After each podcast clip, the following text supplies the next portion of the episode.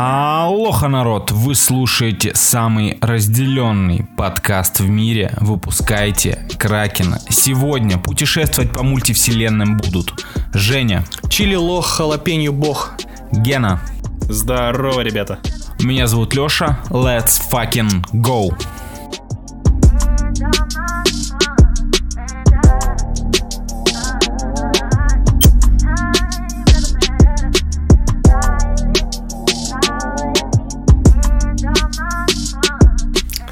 Ну что, мои любимые, невероятные, потрясающие мультивселенные слушатели, я надеюсь, вы во всех возможных пересечениях реальности слушаете этот подкаст, поэтому ставьте 5 звезд в iTunes во всех возможных мирах, при всех возможных сечениях обстоятельств, чтобы мы радовали вас снова и снова, вне зависимости от того, насколько ваше сознание треснет.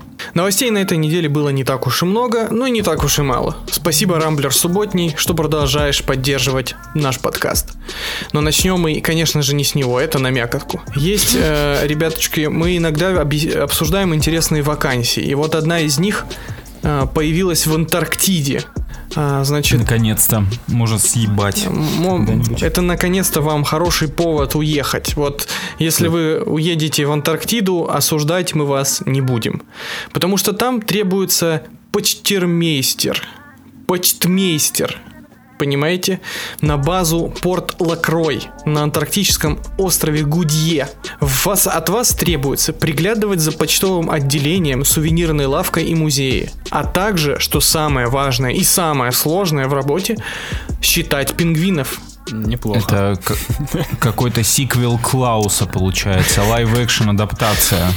Вообще, в принципе, у меня, знаете, мысль первая, кто пишет письма на Антарктиду? Я тоже хотел задать этот вопрос. Я думаю, а всё одно, логично. одно из другого вытекает, как бы у него хватает времени, чтобы посчитать пингвинов. Во-первых, есть две категории людей, которые пишут э, письма на Антарктиду. Мать почтермейстера, чтобы узнать, как у него дела. И вторая категория — это пингвины, которые уехали учиться в Москву. И они пишут своим родителям, ребят. И они пишут... «А, Очень реалистично. Вот примерно такие, такое содержание писем э, отправляют пингвины. И почтмейстер должен эти письма разносить и говорить, госпожа, вот вам письмо от вашего сына. Хотите отправить ему что-нибудь Зна- обратно? Знаешь, знаешь, э, что сделал пингвин, который уехал в Москву? Он Ну-ка. сделал ноги. Он хорош. А что по зарплате? Слушай, не сообщают. Мне кажется, это в этом подвох. То есть, в целом, вакансия мечты, но зарплата сдельная какая-нибудь. Или почасовая. На HeadHunter есть э, это, вакансия это? Можно закинуть им свою Откликнуться резюме? Ну да. К сожалению, нет. Но я вот сейчас смотрю, до 25 апреля вы можете откликнуться на эту вакансию. А, Оплата не указана, к сожалению, ребят. И почему-то вам придется знать английский язык. Видимо, пингвины уже в край э, позападнились, да. А если, у меня- а если у меня не- Опиндосились. если у меня нет опыта э, считания пингвинов, но при этом я хороший почтаймейстер, Я думаю, они тебя научат. Пингвины, естественно. это хорошо. У них есть специальные курсы, да? А, у пингвинов? Это даже лучше. Ну, Так сказать, с держателями языка, да? Да. Тренироваться. Но сам- самое сложное в этой, в этой миссии будет э, удержаться и не начать высиживать яйца. Ну, потому что это же, вы же помните, что пингвины, они сидят на яйцах, и кто яйцо высиживает, тот и папка. Ну вот, поэтому осторожно. Мне, мне этого, мне этого хватает на своей работе, на самом деле. Ладно, едем дальше. И киберпанк пришел откуда не ждали, как говорится. В России создали человекоподобного робота с подвижными руками. Он умеет жестикулировать и наливать кофе. Странно, что в России робот наливает именно кофе. А там э, у, не- у него есть имя, да? Мне просто кажется, что это какое-то дебильное имя, типа Пети. Нет, у него его зовут Робо Си. Его зовут З- Тихо, тихо, тихо. Хорош, хорош. Короче, компания Пробом- Промобот — это потрясающая компания, которая до этого выпускала этих э, шикарных роботов. Если вы видели на мероприятиях, иногда ездит такая белая штука, у которого в Там башке... Optimus Prime, вот это Бамблби, слышали про них? Нет, это такие роботы, просто я, мы на одно мероприятие заказывали промобота себе. И, в общем, это такая пластиковая байда на колесах, у которой э, в груди встроен планшет, а в башке Xbox Kinect. И о- в не- он, в общем, не умеет ничего, если ты в него не... Классический человек с Xbox Kinect. И, значит, э, если в него не загрузить никаких фраз, то есть вы ему прописываете все реакции, возможно, и дальше он ездит, развлекает гостей. Вот. И, мне... Да, я видел. Больше всего, мне кажется, от этой новости должны напрячься люди, которые работают баристами. Ну, потому что это явно готовится замена. Ну, подождем, пока искусственный интеллект э, разовьется до той степени, когда робот начнет выслушивать ваше нытье за баром. Снятся Эм. ли роботам сны? По... Нет, мне кажется, знаете, э, робопокалипсис начнется, когда роботы научатся рисовать э, сердечки на кофе из пенки. Вот тогда точно все. Нет, роботы должны нарисовать что-нибудь классное на пенке. Ну, например, послание «Я тебя уничтожу, мешок с костями». Кожаный ублюдок. Я бы выпил такой, я бы выпил Это- такой кофе. Там, там, там будет надпись «Это тебе за тамагочи, ублюдок». Или ты тысяча лох. Но, а, если вы думали, что на этом все, нет. Потому что дальше еще лучше. Вы готовы? Last of Us близко, ребята. Потому что выяснилось, что грибы могут общаться друг с другом. Да ебаный в рот, блядь. Я смотрел документалку по Netflix, на Netflix, ох, Netflix, помните? Э, На Netflix про волшебные грибы, и я это уже Нет, давно ты- знал, поэтому... Ты смотрел про волшебные или про разумные? Потому что А, ну, волшебные грибы волше- это... Там, там был, э, был блог, потому что режиссер это, этого документального фильма, он любил кушать волшебные грибы, поэтому он хотел поделиться с миром именно А, ну, этой части если- грибов. Но нам еще рассказали про то, что они умеют общаться. Если, если этот э, товарищ принимал волшебные грибы, неудивительно, что они с ним общались, как бы, ну, в этом ничего волшебного нет. Но, в общем, выяснилось, что грибы могут общаться между собой с помощью электрических сигналов по структуре, похожих на человеческую речь. В лексиконе может быть до 50 слов. Как вам такое? Ну, молодцы. Мне инте- очень интересно, что это за слова. Грибы, значит, предполагается, что сигналы помогают обмениваться данными о, о пище и повреждениях. То есть, когда вы в лесу режете гриб, он отправляет всем своим друзьям А, господи, как это Сука! больно, за что? Звони ментам, звони ментам, блядь. Где охрана леса? Ебаный в рот, блядь, у него нож, у него нож. И Гена такой стоит, блядь, гриб отрезает нахуй.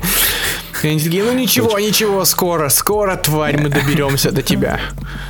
Да, кстати, Гена будет в первой волне убитых, когда грибы взбунтуются. Они меня не догонят. Я отрежу им ножки. Мразь. Жестокий ты человек, Геннадий. Э, Гриб-киллер, я бы даже тебя назвал. Э, Но мне просто теперь интересно, умеет ли общаться грибок на ногах с вами?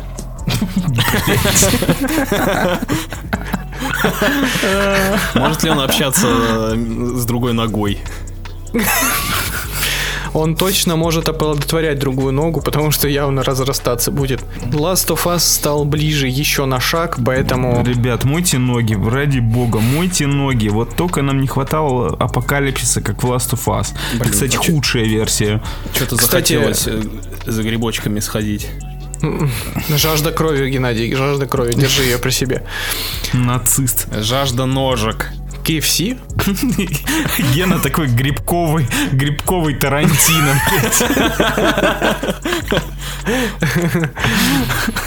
Снимает ноги женщин, только на которых грибок есть. Бля, фу. Мне просто интересно, эти ученые, они слушали группу «Грибы» или нет? Так они, видимо, по ней сделали выводы. Да-да, там лексикон тоже слов 50 максимум. Тоже 50 слов. Но музыка хорошая, музыка хорошая. Слова да, да, да, конечно, музыка конечно, хорошая. конечно, конечно. А теперь ваша любимая и ожидаемая рубрика «Рамблер субботний» в подкасте Yeah! «Выпускайте Кракена». Блиц-ревью заголовков. Потрясающих. Бунт домовых и вещи и сны. Приметы 12 апреля. Редактора РНТВ уволили. Точно, точно Рамблер. Если вы не знали, то 12 апреля не советуют ходить в гости к родителям. Это может привести к ссоре. А там что-нибудь сказано про хождение к зубному 12 Я завтра иду зуб вырывать, Нет, видимо. об этом ничего. Ну ладно. А вот если вы собрались кому-то в гости, приготовьте подарок, который мог бы потом использоваться в доме. А еще завтра, обязательно завтра, задобрите своего домового, поставив в углу комнаты стакан с молоком и хлебом. Ну, Мне кажется, ему придется пиздиться с моим котом за этот стакан. А у меня с Санта-Клаусом, видимо. Едем дальше. Вещи, которые нельзя поднимать с земли. Так, Среди- давай, что нельзя поднимать с земли? Кошелек, монеты, булавки и другие колющие предметы и ювелирные украшения.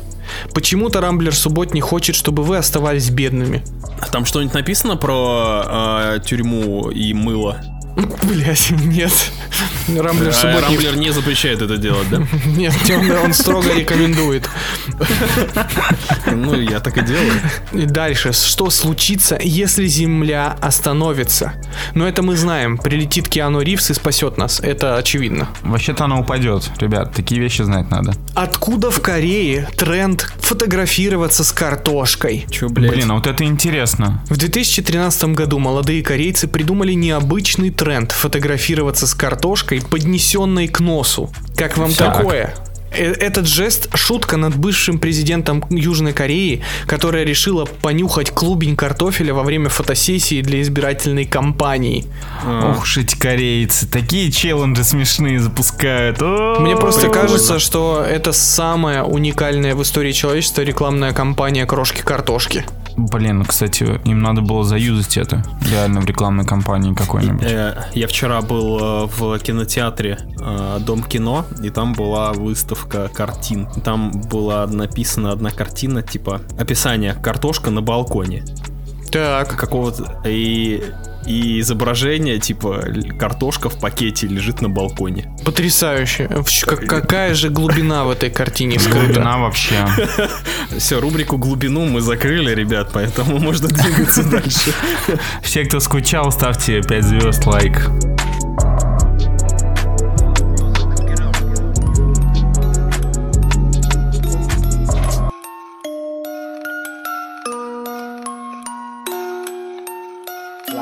Ну чё, давайте, кто, кто начнет? Давай, Гена, Old But Gold.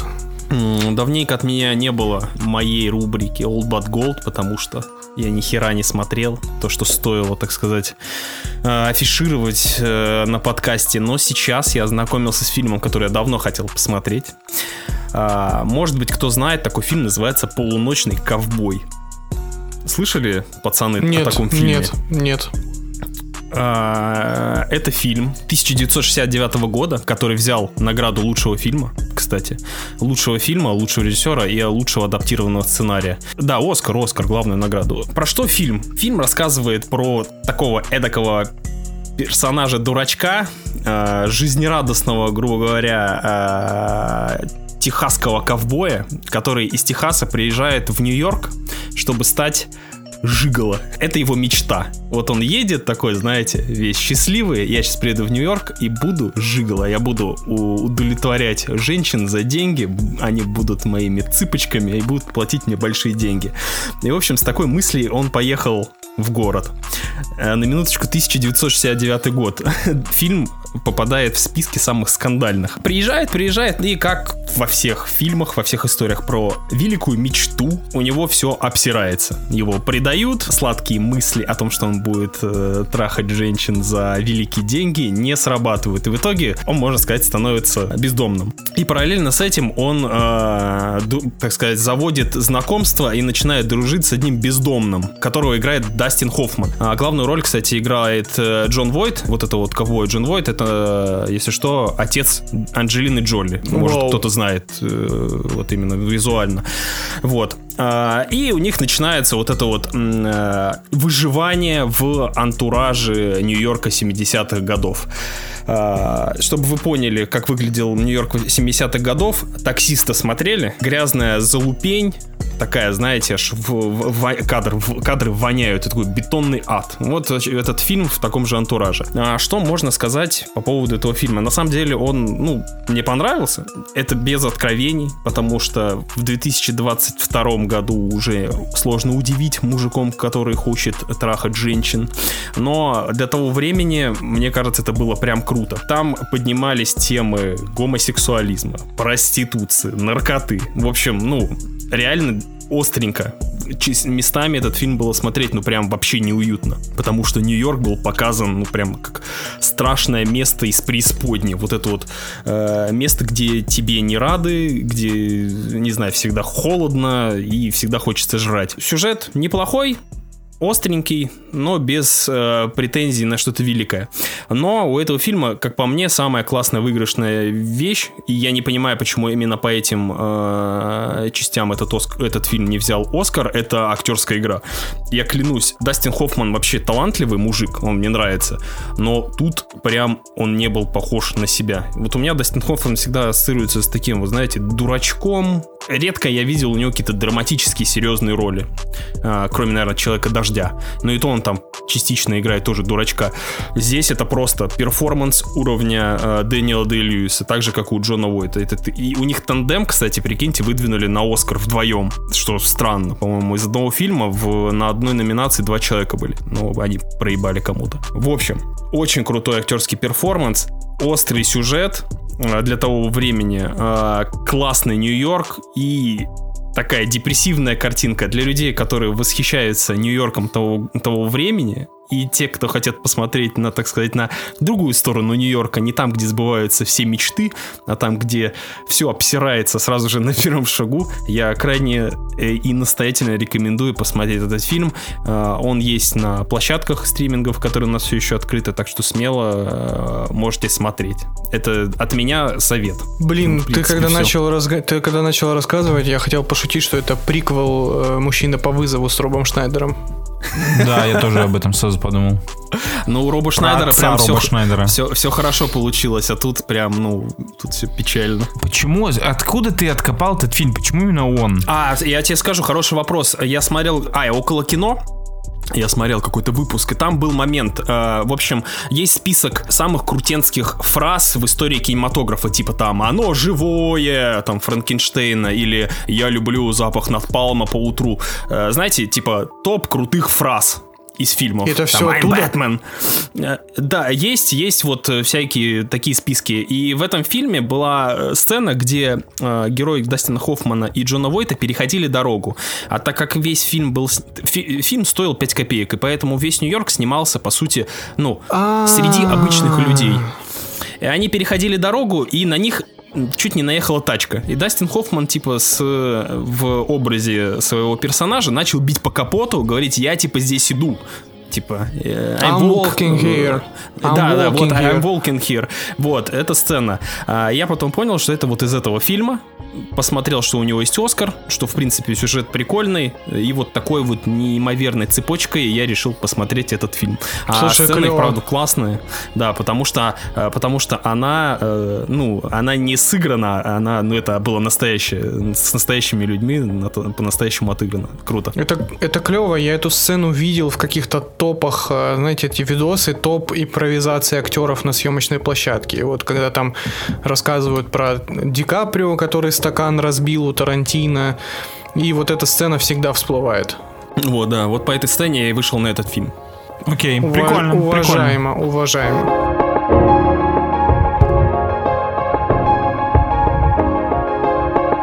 Ну что, а теперь можно перейти к рубрике «Аниме недели», которая одновременно является еще и рубрикой «Фильм от подписчиков». И стоит сразу же сказать, что у нас есть премиум делюкс люди, альфа-люди, которые заносят нам на Бусти и на Apple Podcast Plus за что мы их глубочайше уважаем и передаем поцелуй в пузико каждый раз. Особые, самые главные подписчики могут заказывать нам фильм для обсуждения. И вот на этой неделе нам принесли на полочке очень ламповый, очень теплый, солнечный, добрый и ласковый мультфильм Сука. под названием Босоногий Кен. Бля, звучит как ебучий Наруто, блядь. Звучит как ебучий Наруто, честно. Но, к сожалению или к счастью, я даже не знаю, что Я вам не сказать. знаю, да, реально. Босоногий Ген это аниме. Лех, во-первых, напомни, кто прошлый. Нужно поблагодарить Да. человека, который от Винта нам заказал, чтобы не забыть его. Надо ли благодарить человека, который заказал нам от винта? В общем, это был э, премиум делюкс под ником Антизум. Э, целуем в пузико в очередной раз. Спасибо, что советовал нам шедевры. Босоногого Гена нам посоветовал кто Гена? Ксения некая. Ксения, спасибо. Привет, Ксения. Ребята, передайте привет Ксении. Гена, отправишь поцелуй в пузико. Я займусь этим. Итак, возвращаемся к нашему невероятно доброму и позитивному мультфильму, эм, точнее аниме, э, который называется «Босоногий Ген». Это экранизация одноименной манги Кейдзи Накадзавы. Причем автор этой манги он сам был свидетелем бомбардировки в Хиросиме. То есть э, этот сюжет, он отчасти автобиографический.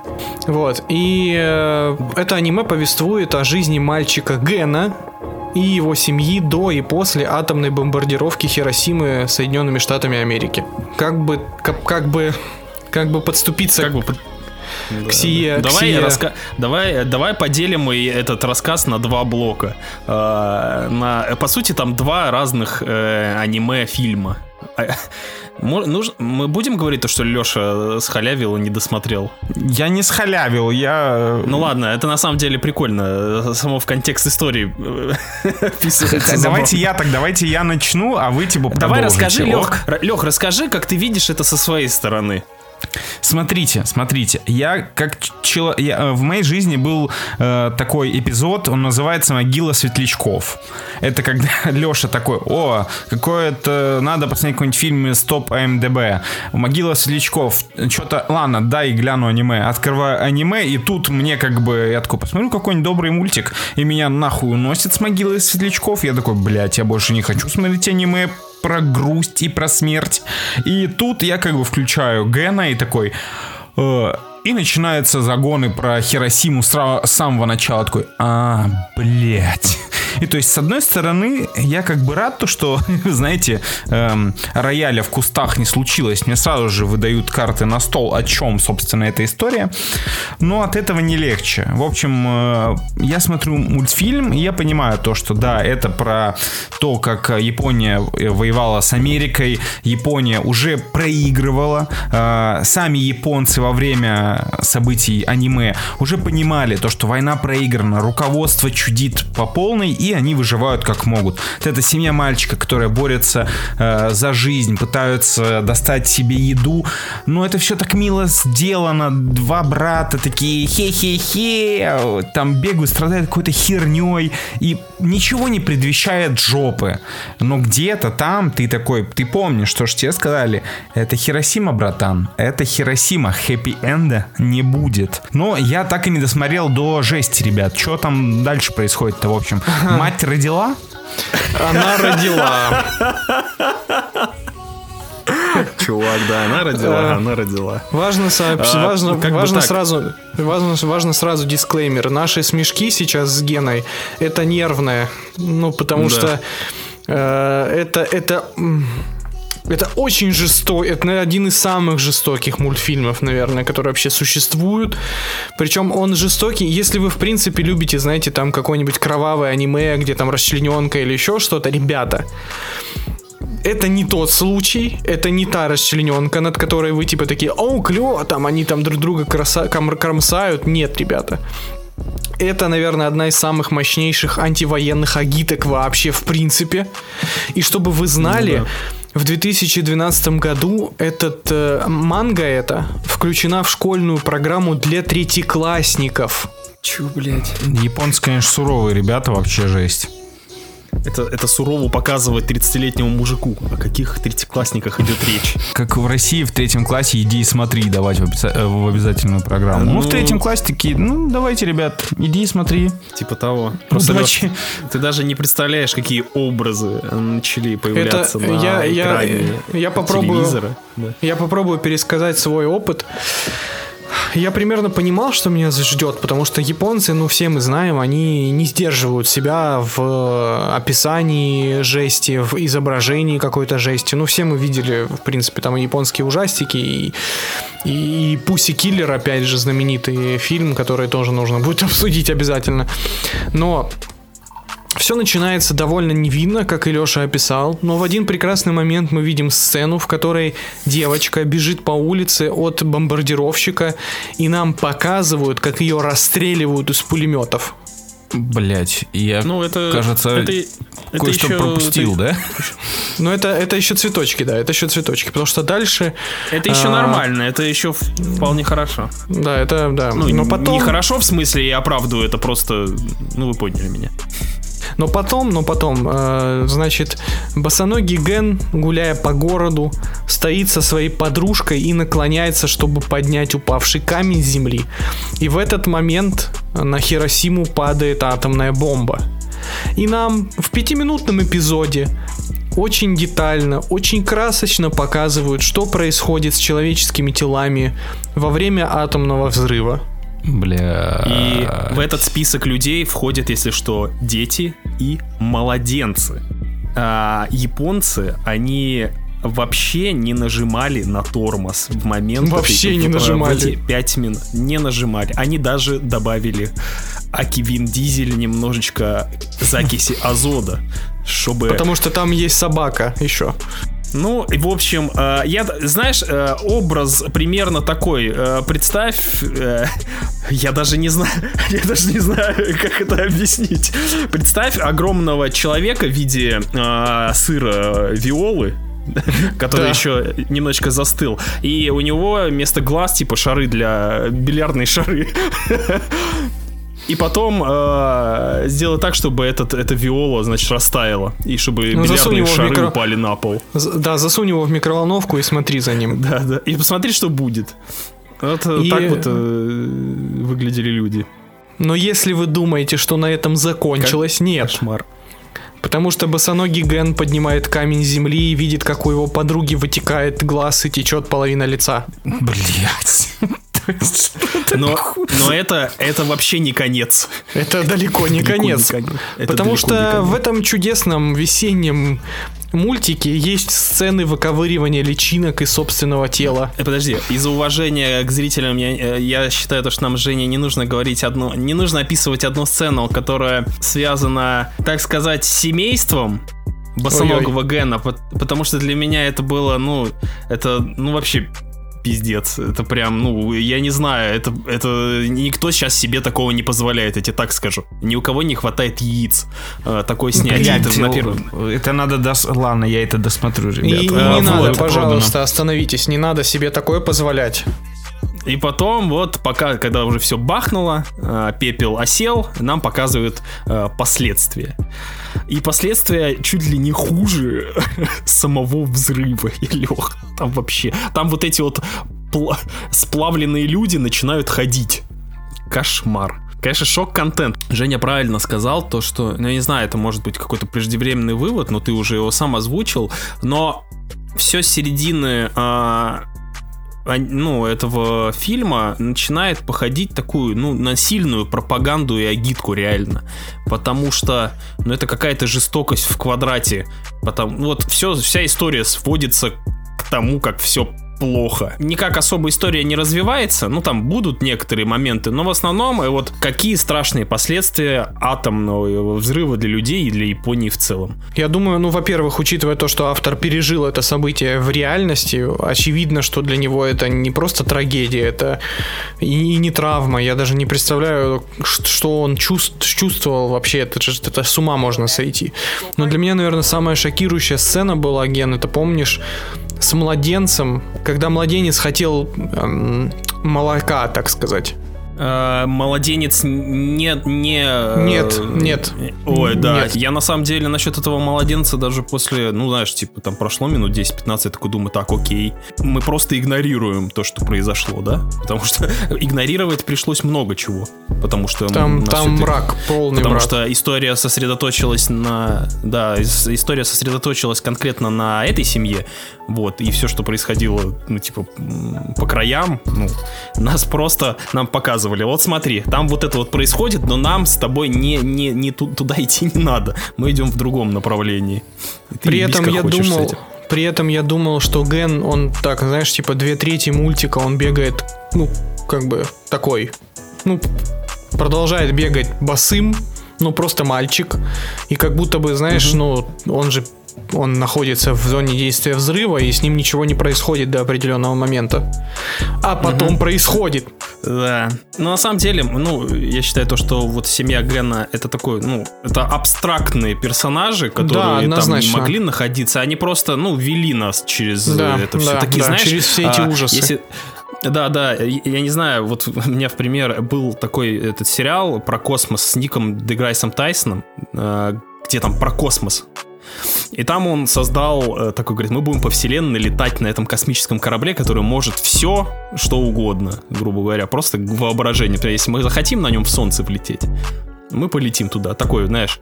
Документальный э, игла, сериал, который- кстати, «Космос», так и называется. Да, да.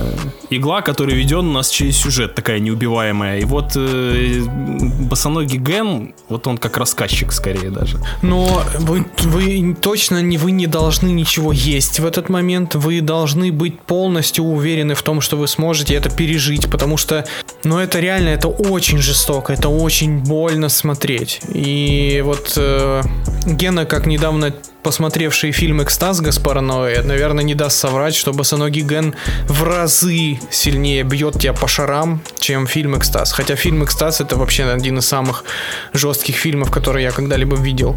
Экстаз очень неуютный, а босоногий Ген, он а, жестокий и совсем не церемонится со зрителем. И он прекрасно знает, что он делает.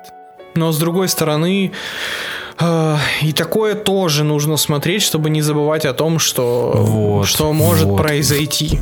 А, Как вы думаете, дорогие мои коллеги, друзья, когда наши премиум делюксы перестанут пытать нас контентом, который они предлагают нам на просмотр? И вот здесь Чего важно, они добиваются? вот здесь важно задать вопрос, что большая пытка?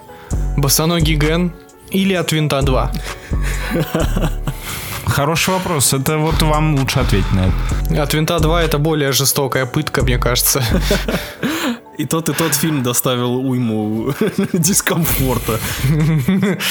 Разного плана, конечно, но от винта 2 выжигает мозги сильнее. Я вам врать не буду. После босоногого Гена и после всех этих образов я пересмотрю от винта 2. Я вам честно скажу, там хотя Тебе бы... надо восстановиться, терапия, да? Там хотя бы у людей глаза не выли- выливаются. Ну, там нет людей, но подожди, от винта 3 впереди.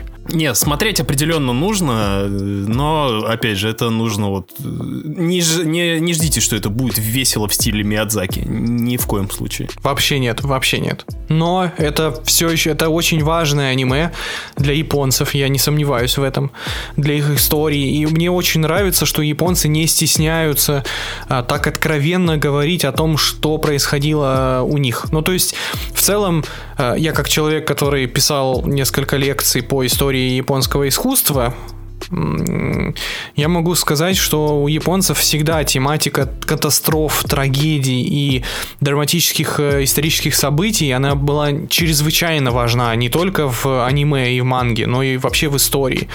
То есть там великое землетрясение, которое у них было, и этому, кстати, у, эт- это, у этого есть эпизод в мультике «Ветер крепчает», если помните, у Миядзаки, там, там есть сцена землетрясения. с, Это вот поездом, одно... вро- с поездом вроде. Да, да, да, да, да. Это вот как раз-таки одно из самых мощных землетрясений в истории Японии, которое уничтожило просто город сравняло с землей. И это И это тоже ну, такая очень важная культурная особенность. Японцы не закрывают глаза на плохие события, которые у них происходили, и они рефлексируют постоянно об этом. И мне кажется, это очень полезно, э, полезно вот, ну, как сказать, полезно для нации в целом. Ну, потому что, как бы, они говорят о том, что, ребят, ну, говно было много, люди страдали, люди гибли, но давайте, как бы, ну... И, и в принципе, Босоногий Ген заканчивается очень красиво. Он, он красиво начинается и красиво заканчивается заканчивается вот этой метафорой с что там было, рис или рожь, что там росло в поле, о том, что... А, ри, рис, рис вроде. Э, да, о том, что или... как бы несмотря на все трагические события, которые происходят вокруг нас, дальше жизнь продолжается и жизнь налаживается. Важно помнить, важно помнить, чтить, но продолжать жить.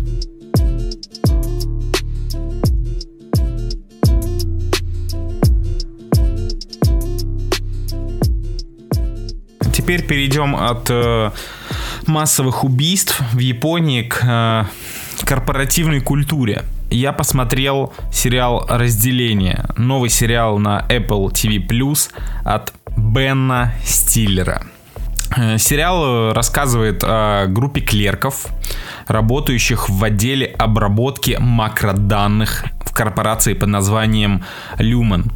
Э, в чем прикол? Весь персонал этого отдела при устройстве на работу проходит процедуру, которая называется разделение. Это хирургическое вмешательство, в ходе которого в мозг вживляется специальный чип. После процедуры создания э, человек буквально разделяет на две части. Человека разделяет на две части. Одна из них рабочая и ничего не помнит и не знает о своей личной жизни вне офиса. Человек осознает, что у него есть вторая часть сознания, которая в фильме называется экстра, но ничего о ней не знает. Это чистый человек, который, представьте, вы приходите на работу, отрабатываете, заходите в лифт и тут же приходите на работу обратно стоит э, выйти за пределы офиса, как включается вторая часть сознания. Она понимает, что провела 8 часов в офисе, э, но чем там человек занимался, невозможно понять, и они не знают о том, чем занималась вторая часть их сознания. Да, ну и неважно, ведь в кармане бабосик, бабосик – главный герой сериала Марк, который разделен уже два года и становится главой отдела э, из-за таинственной пропажи его друга и по совместительству бывшего главы отдела макроданных. Э, друзей Марка, к слову, очень интересует, каково это быть разделенным. Вообще, в принципе, э, в этой корпорации, насколько я понимаю, далеко не все отделы проходят эту вот процедуру разделения. И в целом мир, который знает о том, что в Люмине разделяют людей, очень скептически и с таким, со страхом относится к тому, что люди делятся на две части, и это все очень, очень жестко, и есть даже люди, которые протестуют против этого. Вот. И, и друзья Марка, соответственно, пытаются аккуратно у него узнать, что же там происходит, но в целом эта тема э, достаточно такая трепетная, и в приличном обществе они не спрашивают у человека, который прошел это разделение. А Марк, собственно, устроился на эту работу э, для того, чтобы хотя бы на какое-то время забыть э, о том, что его жена совсем недавно погибла в автокатастрофе. Разделение великолепный сериал хотя бы потому, что э, при своем тягучем повествовании не дает вам шансов отойти от экрана. Э, кругом максимально неуютные помещения, загадочные комната отдыха, э, представляющая собой коридор по ширине плеч, что не кадр, то очередная тайна, мистификация или триллер с щепоткой комедийности. Если вам нужны сравнения, то это такая мрачная версия офиса. Если вы геймер, то это нечто схожее со Stanley Parable или игрой Control от Remedy огромное корпоративное здание с кучей таинственных кабинетов. Правление компании похоже на сектантов. История корпорации настолько обширна, что специальный отдел создает э, полотна картин со знаковыми моментами в истории все это похоже на какой-то фантастический культ, который прикрывается корпоративной культурой. Вторая часть э, персонажа, главного героя, которая работает в компании, потихоньку, потихоньку в нем просыпается жажда узнать, что же на самом деле происходит, хотя в самом начале сериала он супер исполнительный работник. То есть сериал начинается с того, как девушка лежит на столе, ей задают несколько странных вопросов, она не понимает, что она делает, что происходит вообще. Но именно так происходит обряд э, посвящения в, в работнике. Первый твой рабочий день. Ты просыпаешься на столе, а потом тебе показывают видео с тобой же, где ты из э, ну, вторая часть тебя объясняет тебе, мол, чувак, э, короче, вот такая вот фигня, мой разум разделили, в общем, тебе не остается ничего, у тебя нет права выбора, ты должен, все, что ты должен делать, это работать, у тебя нет права на выбор, ты не можешь уволиться, я решаю, когда ты уволишься. Э, разделение это однозначно один из интереснейших сериалов года с крутейшим Адамом Скоттом, который которого все мы знаем как комедийного актера, но здесь он выдает шикарный драматический перформанс. Опять же, интригующий сюжет. Плюс ко всему сериал бесконечно красив в своем минимализме и холодной вот этой корпоративной эстетике. Однозначно обязательно к просмотру.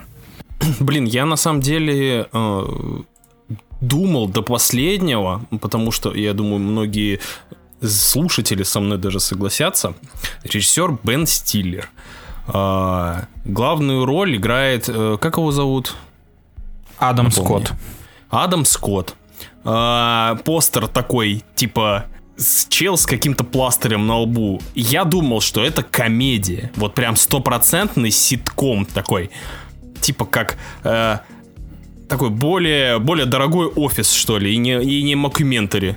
И ты мне сейчас типа говоришь, что, что это вот драма на кинопоиске, то, что там драма пишут. И для меня это, ну, э, это я, я удивлен, я удивлен, потому что Бен Стиллер, он как бы, ну, молодец, как бы я буду всегда защищать Волтера Мити, он умеет в душевность, он умеет, ну, в серьезность но при этом его «Солдаты неудачи» это просто одно из лучших произведений. Но чтобы, типа, вытягивать полноценный, полноценный почти драматический сериал, для меня, ну, это, это удивляет. И на самом деле это меня очень интригует. Потому что я бы хотел бы посмотреть на это опять же, больше упорно делается то, что это все-таки... Это драма, конечно, но в первую очередь это мистика, фантастика.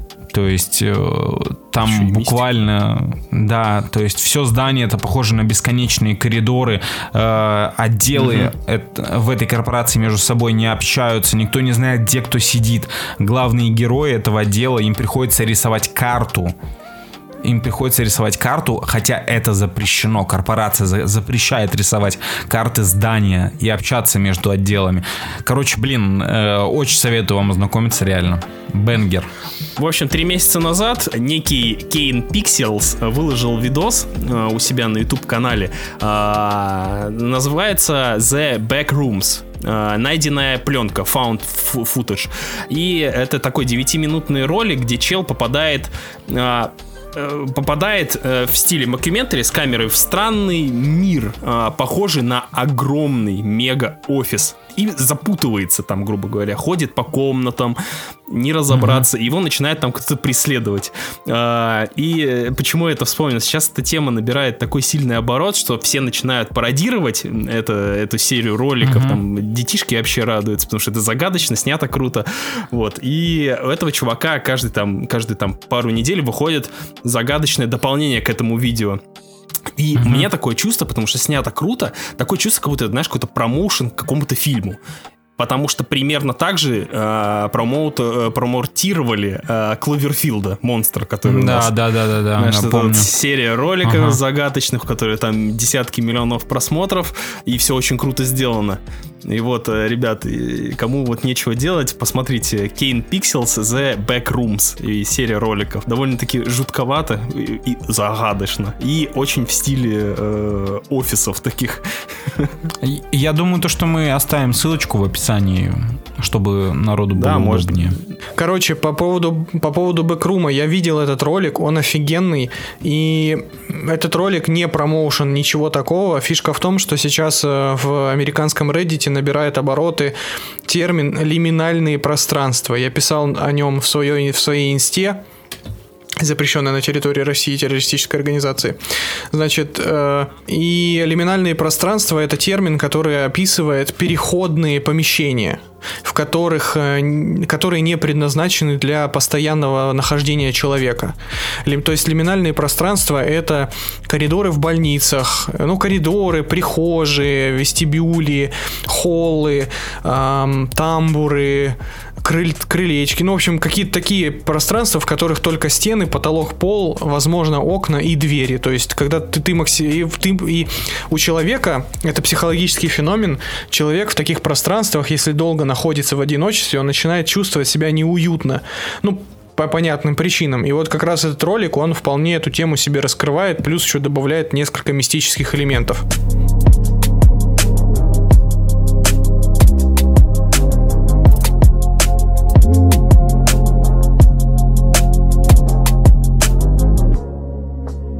Ну что, давайте переходить к самой мякотке. У нас наконец-то, наконец-то вышел, а, вышел фильм, который, во-первых, мы посмотрели все.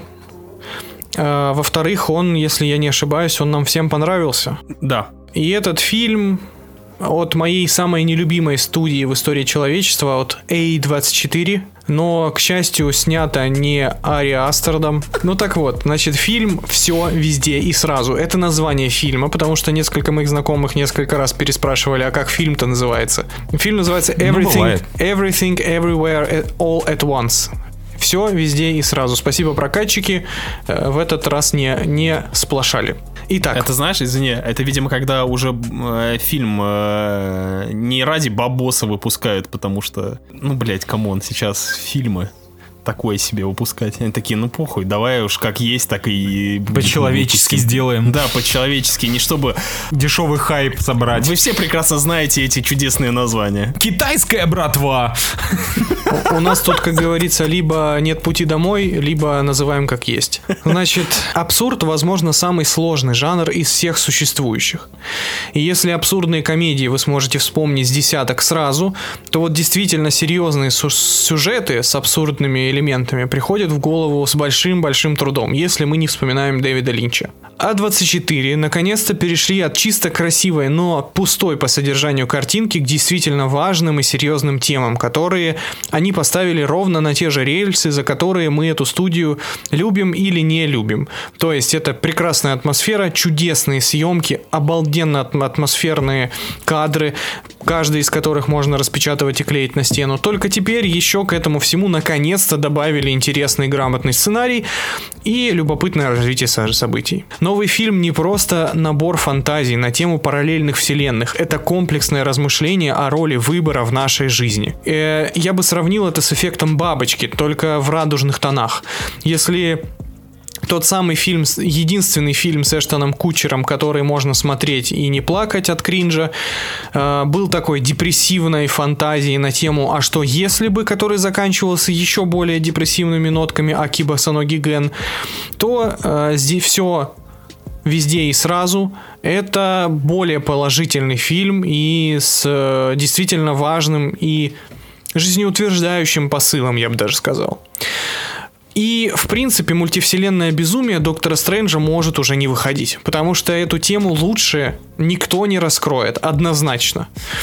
Э, Если честно говорить о, о каком-то сюжете настолько сложно и настолько преступно, что даже не хочется. Это вообще незачем. Это, это, незачем, это да. незачем. Вы просто должны понять, что все везде и сразу это пока что лучший фильм 2022 года, и вряд ли что-то изменится на самом деле. Да, плюс. Э, Дико вы, плюсую вы, вообще. вы, вы просто должны, и я, я заклинаю просто вас, не смотрите трейлеры, не читайте описание. Вот просто прямо сейчас остановите этот подкаст, пойдите и посмотрите это кино.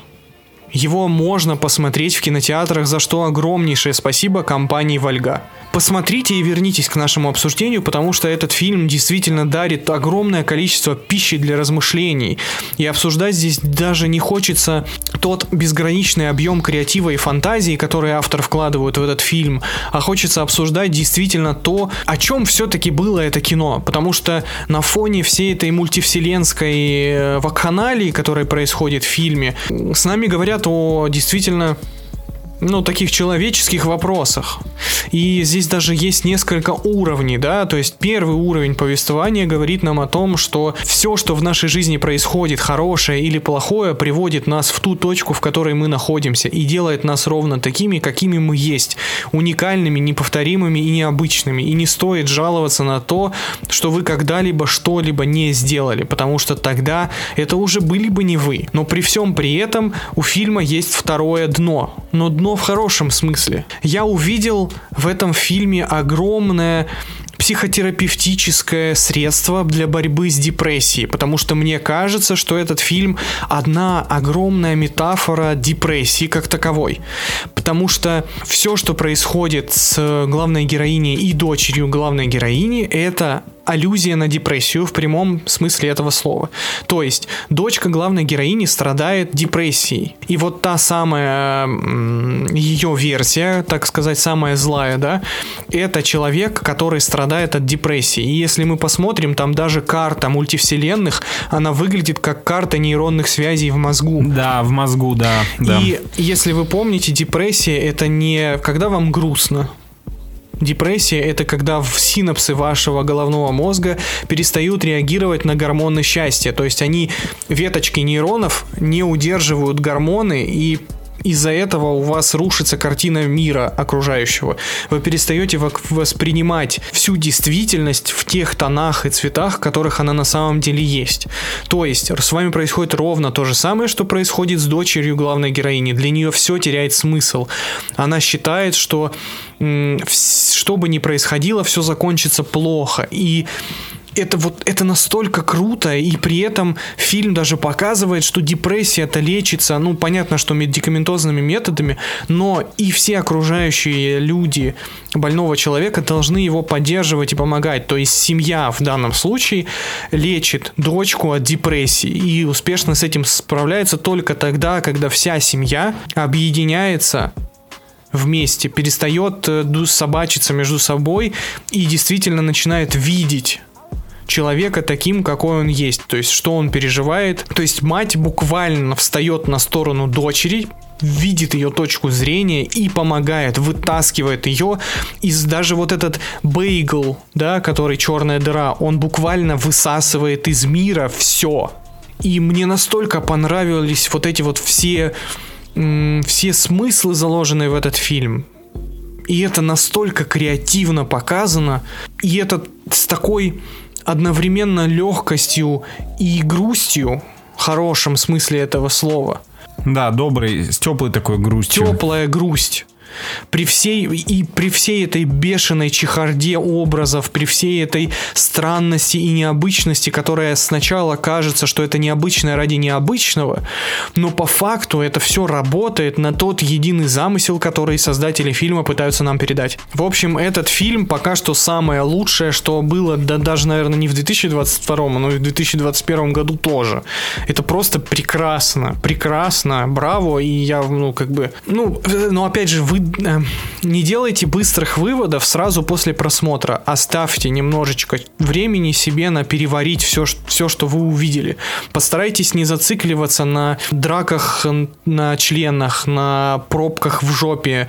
Не старайтесь, старайтесь не зацикливаться на ярких костюмах, на, на вот этом вот всем. В фильме есть, конечно, некоторые недостатки. Например, сцена с камнями, если вы понимаете, о чем я. Вот та сцена, когда камни переходят на текст, вот она мне не понравилась, потому что там буквально проговаривается практически ключевая идея фильма. И это как будто бы, знаете, для самых тупых. Вообще, я думаю, то, что такой и был замысел этой сцены. Во-первых, пока не врубается текст, это, это гениальная сцена. Да, да, Ты да, да. называешь ее, конечно, слабой, но я называю Нет, ее пока, гениальной. нет, я же говорю, пока текст не врубается. То есть вот потом следующая сцена с камнями мне уже нравится. А вот когда идут огромные вставки текста с прям цитатками, вот это плохо. А все остальное с камнями это шикарно. Я думаю, то, что это было сделано специально для того, чтобы немножко расширить пласт людей, до которых нужно донести замысел. По сути, все, что происходит в сцене с камнями, это, это основной посыл фильма. Да, да, да, так и есть. Он Они, заключен в этой сцене. они проговаривают там все, что нужно. Да, да, да. То есть ты берешь, вырезаешь эту сцену э, и даешь ее человеку, который не понял, о чем фильм. Ну, в общем, ты да- отдаешь эту сцену без контекста, без ничего, и человек понимает главный посыл фильма. Э, С одной стороны, это просто гениально и, блин, насколько это было медитативно. Это тот островок, тот чекпоинт, который дает вам немножко передохнуть Да, от да, безостановочной круговерти, креатива, экшена всего на свете. Э, Шикарнейшая сцена. Хотел добавить то, что я с тобой согласен на 200% по поводу твоих слов, которые ты сказал в самом начале, то, что Доктор Стрэндж не нужен, потому что одна из первых мыслей, которая появилась у меня в голове, когда я вышел с кинотеатра, я такой, блядь, да какой нахуй Бэтмен, блядь, Мэтта Ривза? Какие нахуй фильмы Марвел, блокбастеры? Это все настолько пустое говно. Абсолютно. По сравнению с тем, что я сейчас посмотрел, этот фильм это эталон э, блокбастера. Этот фильм это как будто... И представьте то, что мы живем во вселенной, где общество не деградирует через сто лет, а через сто лет мы вот это, знаете, как э, Казахстан, в- в э, что если бы э, во всем мире э, тенге стал международной валютой, вот этот Казахстан нанотехнологичный, этот фильм был послан из будущего нам, чтобы показать, какой на самом деле должен быть современный умный блокбастер. Согласен. И мне, меня действительно поражает. Причем я думал, э, у меня были много... Ну, то есть, знаете, фильм сначала, он такой вызывает, у меня, у меня вызвал сопротивление, потому что я такой, так, бля, понятно, сильная женщина, дочка лесбиянка, муж, значит, дегроид, который моет посуду. Ну, ясно, короче, западные ценности, все дела. Но потом-то они все выкручивают как бы Потом и муж сыграет свою роль. И, ну, то есть, все, и даже отец, ну, то есть, они все конфликты решают. Вот все прям настолько клево складывается. И отношения отцов и детей, да, вот эта вечная тема. Ну, как бы, опять же, они не говорят там никакой новой суперфилософской мысли, но при этом они эту тему поднимают и раскрывают так, как нужно и психологическое давление, которое родители на нас оказывают, и то, как дети себя ведут по отношению к родителям, и то, какую роль родители должны играть в судьбе своих детей, и и то, как важно найти того самого человека, который будет терпеть тебя даже когда вот ты совершаешь какие-то неудачи или испытываешь какие-то трудности. И очень кру- круто, то есть фильм как бы у тебя в голове возникает, да, вопрос, то есть ты думаешь, ага, то есть главной героине было бы кайфово, если бы она не встретила этого тямтю-лямтю. А потом фильм бац и переворачивает вот это вот твою точку зрения и показывает, что нет, что как бы ту, ту, ну, ту точку, которую она достигла, она ей не нужна по сути. Ей будет хорошо с ним. И только с ним. И это же настолько...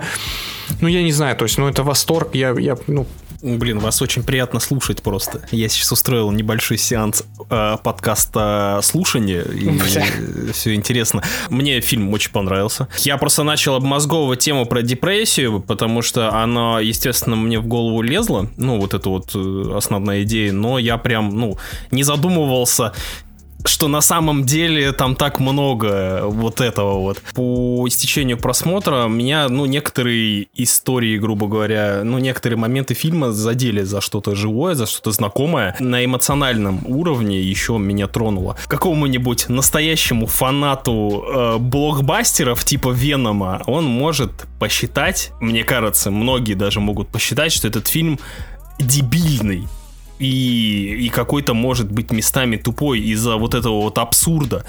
Но, как Женя правильно сказал, этот абсурд на самом деле, он, ну, он напрямую влияет на сюжет, на персонажей. Это не просто образы резиновых пальчиков, из которых что-то там струится. Это Это реально, ну, важная часть э, фильма, который вот в таком вот необычном ключе. И я считаю то, что помимо великолепного сюжета, трогательно, трогательных сцен, вообще всего классного посыла, не нужно забывать то, что фильм на самом деле, как Леха тоже сказал, блять, это блокбастер, это крутое развлекательное кино, если посмотреть его на, со стороны вот развлекалого экшена, там шикарные экшн-сцены.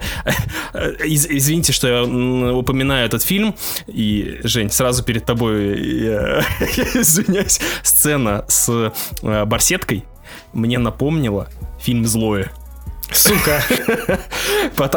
Я объясню, я объясню. Потому что степень абсурда... Великая отсылается к гениальному. Э, степень абсурда этой сцены, она настолько была велика, и при этом это было так круто и профессионально да, снято со стороны хореографии, со стороны э, э, операторской работы. Вот, вот целостность экшена.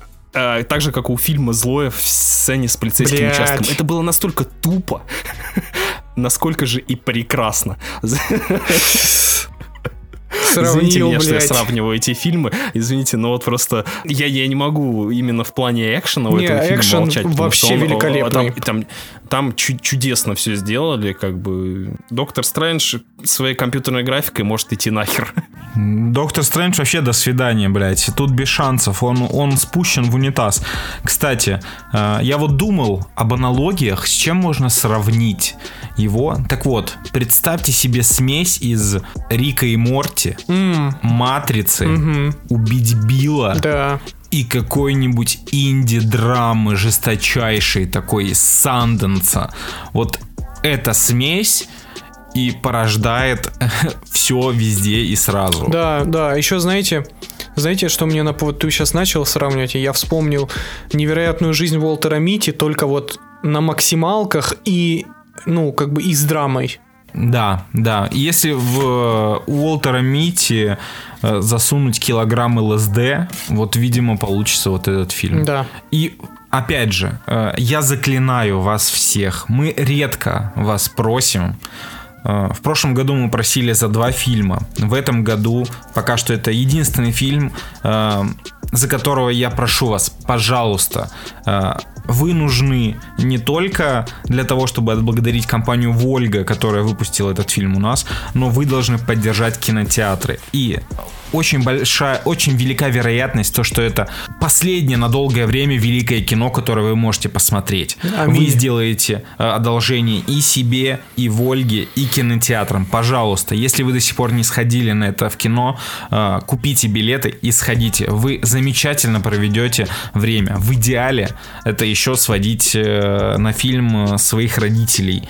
Потому что сначала Всех. родители, конечно, будут охуевать, но в конце, я думаю, вы все поймете. Да, даже если вы не хотите идти в кино, купите билет и посмотрите дома, пожалуйста. Ну, правда, это поддержите этот фильм. Ну, это, ну это, это же вообще, это чист, чистый, это идеальный фильм, по сути. Ну, как, как бы там есть, да, некоторые, ну, не знаю, я, устаешь все-таки от абсурда в итоге. Ну, то есть, когда мне, мне кажется, несколько драк можно было бы вырезать. Но, но ну, только не с деревянными пенисами. Это обязательная для сюжета сцена, извините меня. Да, но, но если вы думали, что на этом все, рубрика «Глубина» в подкасте «Выпускайте Кракена».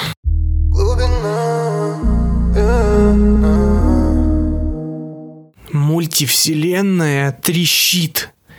И причина тому – недовольство азиатской лесбухи. Все, что держит наш мир в, в целом, это традиционные ценности. Не позволяйте никаким проклятым ЛГБТшкам разваливать и засасывать в черную дыру своей нетрадиционности вашу жизнь.